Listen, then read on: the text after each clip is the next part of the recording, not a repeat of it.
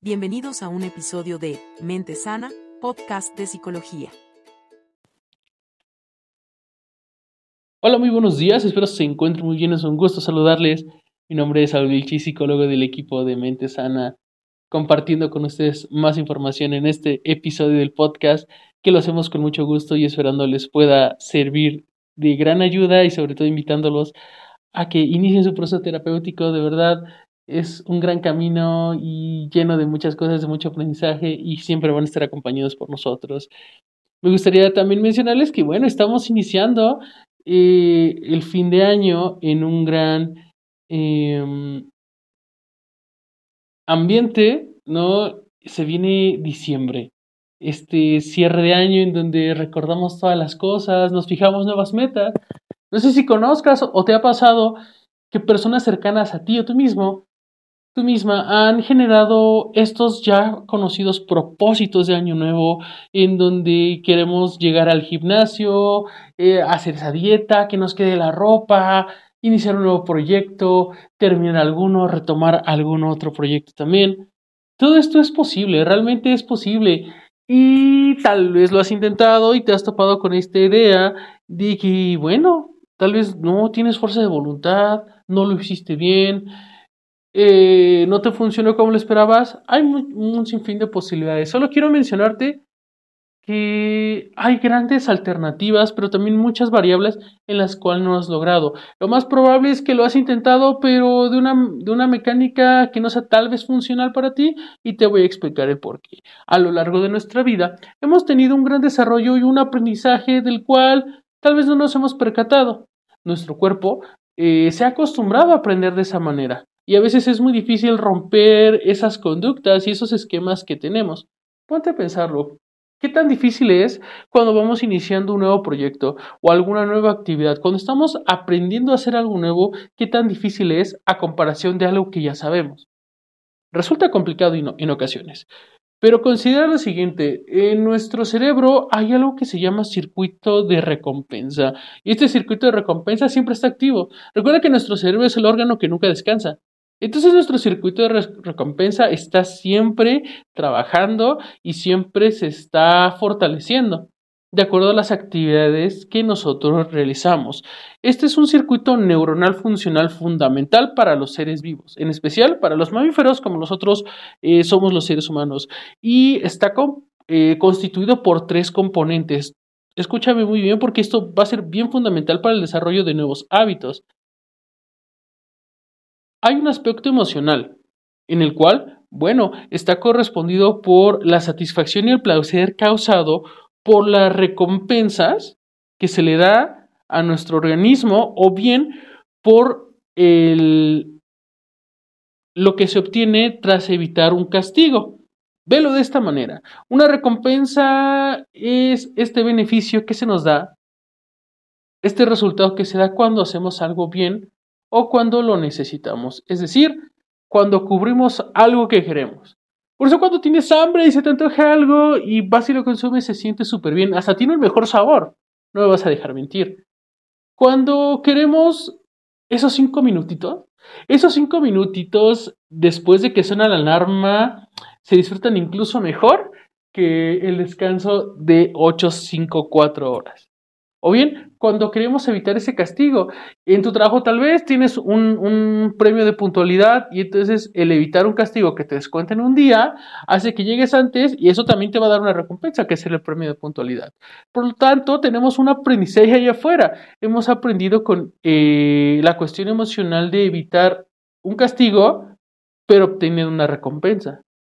Por eso muchas veces esa necesidad de tal vez consumir algo que no deberíamos porque estamos a dieta, representa incluso algo más delicioso que eh, cumplir con lo establecido, cumplir con, lo esperado. Eso representa, ya que también eh, en el circuito de recompensa el componente motivacional, bueno, corresponde al evitar no los castigos. Por lo tanto, ponte a pensarlo. Estamos eh, recibiendo recompensas pero no hay necesidad de evitar un castigo. Entonces ahí estamos fortaleciendo el que nos quedemos otros cinco minutitos después de los cinco minutos iniciales, ver un capítulo más, eh, dejarlo para posterior, dejarlo para después. Todo eso que nos va, dando esta recompensa de incluso postergar las cosas, nos va a dar este circuito de recompensa mayor impacto y se va a fortalecer para no dejar de hacer esas cosas. Tenemos otro componente, que es el componente cognitivo, que este corresponde a los aprendizajes eh, generados a través del establecimiento tanto de recompensas como castigos. Es decir, ponte a pensarlo, emocionalmente, motivacionalmente y cognitivamente hemos aprendido y tenemos varias conductas que repetimos. ¿Y por qué tal vez lo has intentado y no te ha funcionado a la primera? ¿Por qué lo has intentado dos veces y no te ha funcionado? Pues déjame decirte que el circuito de recompensa puede ocasionar conductas automáticas. Por eso, a pesar de que yo ponga mi alarma a las 5 de la mañana, pida 5 minutos y esos 5 minutos se vuelvan 10 y luego eso se vuelvan una hora. Porque hay una recompensa. Es un descanso y es placentero dormir más ya que por lo tanto un castigo sería pararte y no es tan placentero como estar desvelado con sueño. Lo mismo pasa con el ejercicio. Pareciera que hacer actividad física resulta un castigo a las 6 de la mañana que dormir hasta las 10, a las 7.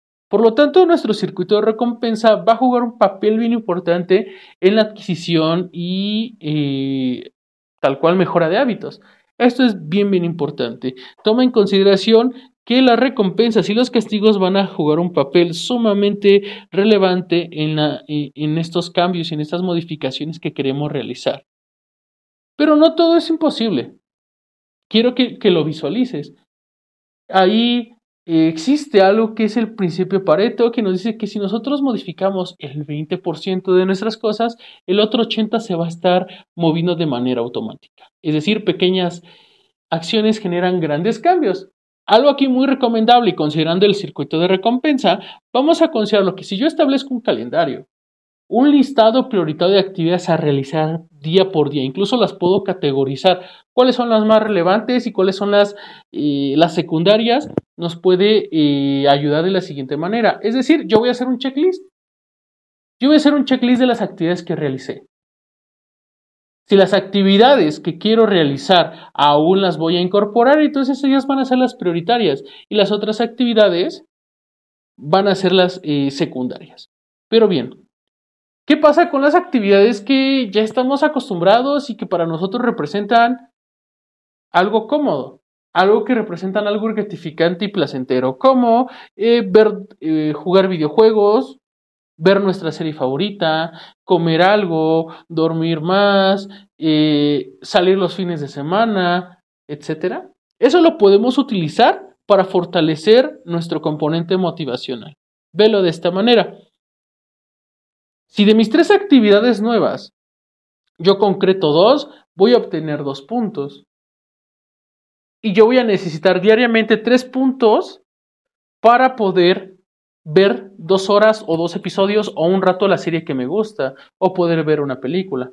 Por lo tanto, si en el día yo solo realicé dos actividades de las tres que corresponden a tres puntos y de esta manera poder ver la serie, entonces no podré estar viendo la serie. Es decir, estoy eh, ejerciendo un castigo ante las actividades que me costaron trabajo realizar.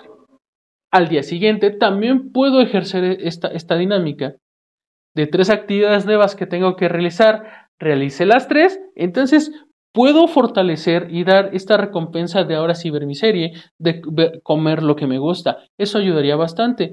Ahora, también vamos a ocupar el apoyo de las personas cercanas a nosotros, alguien que nos esté monitoreando, alguien que nos dé este apoyo para que fortalezca este control sobre las actividades que vamos a estar realizando. ¿Qué te parece hasta acá? ¿Cómo te suena? ¿Lo crees complicado? ¿Lo, crees difícil? Considera que hemos aprendido a establecer horarios para muchas cosas. Si ya dejaste de estudiar, recuerda que teníamos clases establecidas y horarios establecidos. Lo mismo puede replicarlo para esta adquisición de hábitos. Puedes trabajar en ello. Algo que también yo te invito a considerarlo es que no debemos ser tan duros con nosotros mismos, ya que en la parte cognitiva eh, entendemos que hay ciertos pensamientos que llegan a nosotros por el ambiente en el que estamos y lo que hemos aprendido, que llegamos a sentir culpa por no lograr esos resultados, que llegamos a sentir culpa y pues lejos de ayudarnos también nos puede perjudicar un poco. ¿De acuerdo? Considera que la parte cognitiva también es algo importante y nosotros en terapia te podemos estar ayudando con eso. Y así como, como estos, estas sensaciones de culpa, hay otros pensamientos, como la etiquetación, en donde piensas que no puedes hacer esos cambios, que no eres capaz. Eso también lo podemos estar trabajando y puede, espero que no, pero puede que, llegue, a, llegue a estar presente en tu cambio, en, este, eh, en esta búsqueda de nuevos, de, de nuevos hábitos, ¿vale? Incluso pensar en negativo también es algo que va a estar muy presente, espero que no lo sea así, pero puede llegar a ser, es bastante común. Entonces, todas esas, habilidades, esta organización, este sistema de puntos que tú puedes eh, gestionar, reitero, con un apoyo de alguien conocido, de alguien cercano, de tus familiares, de tu pareja, nos va a ayudar muchísimo también. Algo también que nos puede estar eh, dando este fortalecimiento es la autoinstrucción. Establecer una rutina a la cual yo me voy a decir, y yo mismo la tengo que cumplir. Al cumplir esta rutina puedo obtener un beneficio. Un dulce, un chocolate, el platillo que más me gusta, una salida. ¿De acuerdo? Esto nos va a ayudar muchísimo. Recuerda, usa el circuito de recompensa a tu favor. Ya que si está muy presente y ponte a pensarlo en las actividades que te he dicho y las posibles conductas automáticas, qué tan lejano de la realidad es que el circuito de recompensa esté muy activo. Y la idea no es ir en contra, sino utilizarlo a nuestro favor. Sabemos que el circuito de recompensa está muy activo. Vamos a, sustituir ciertas características para que ahora nos ayude a generar estos nuevos hábitos. Para que este inicio de año tengas las mejores herramientas, tengas la mejor posibilidad de crecer, de darle esta oportunidad a nuevos objetivos, nuevas metas a nueva rutina. Utilice el circuito de recompensa, recordándote que la parte emocional va muy, muy por delante. Recordándote que la recompensa es algo que, que nos hace sentir bien, que da una, eh, da una situación o una sensación de placentera. Y que el castigo, bueno, es lo opuesto a lo placentero, pero están jugando muy importante. En términos teóricos, así se llama. No quiere decir que un castigo tenga que ser siempre doloroso o tengas que sentir esa rigurosidad. Pero considera que el castigo sería lo opuesto a, a esta recompensa.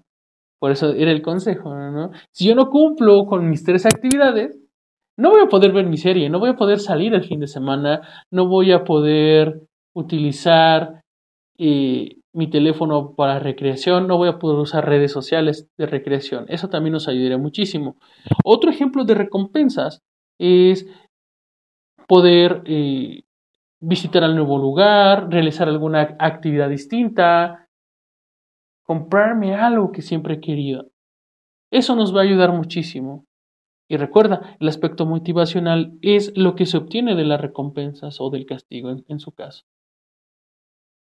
y también la parte, del, la parte cognitiva pues va a representar de lo anterior. Es una cadenita que se va a estar hilando, que se va a estar eh, pues ahí poniendo en sintonía de acuerdo a lo que nosotros realicemos. Es importante aquí pedir ayuda, pedir apoyo, incluso muchas veces estos cambios de hábitos acompañados de alguien más resulta mucho más divertido, mucho más entretenido y fundamenta mucho la cuestión motivacional considera que los cambios de hábitos son posibles. No es que no lo hayas podido lograr, sino tal vez, solo tal vez, habíamos estado realizando un plan que no era el adecuado o que no se adaptaba a nuestras necesidades. El circuito de recompensa también nos va a estar guiando en muchos otros ámbitos. Considera y recuerda, pequeños cambios hacen grandes cosas. Entonces, el cambio de hábitos es totalmente posible. Viene fin de año, yo espero que te vaya súper bien. Vas a generarlos recordando que siempre vamos a estar apoyando, siempre vamos a estar dispuestos aquí en Mente Sana a darte ese seguimiento y, y ese abrazo emocional que siempre necesitamos. Cuídate mucho. Soy Saúl Vilchis, para mí fue un gusto estar con ustedes. Que tengan muy buenos hábitos, grandes cambios, un gran inicio de año y recuerda, estamos para apoyarte. Cuídate mucho, que estén muy bien, hasta luego. Si te gustó este episodio y quieres seguir aprendiendo sobre temas de psicología, no te olvides de seguirnos en nuestras redes sociales. Nos encuentras como Psicología Mente Sana.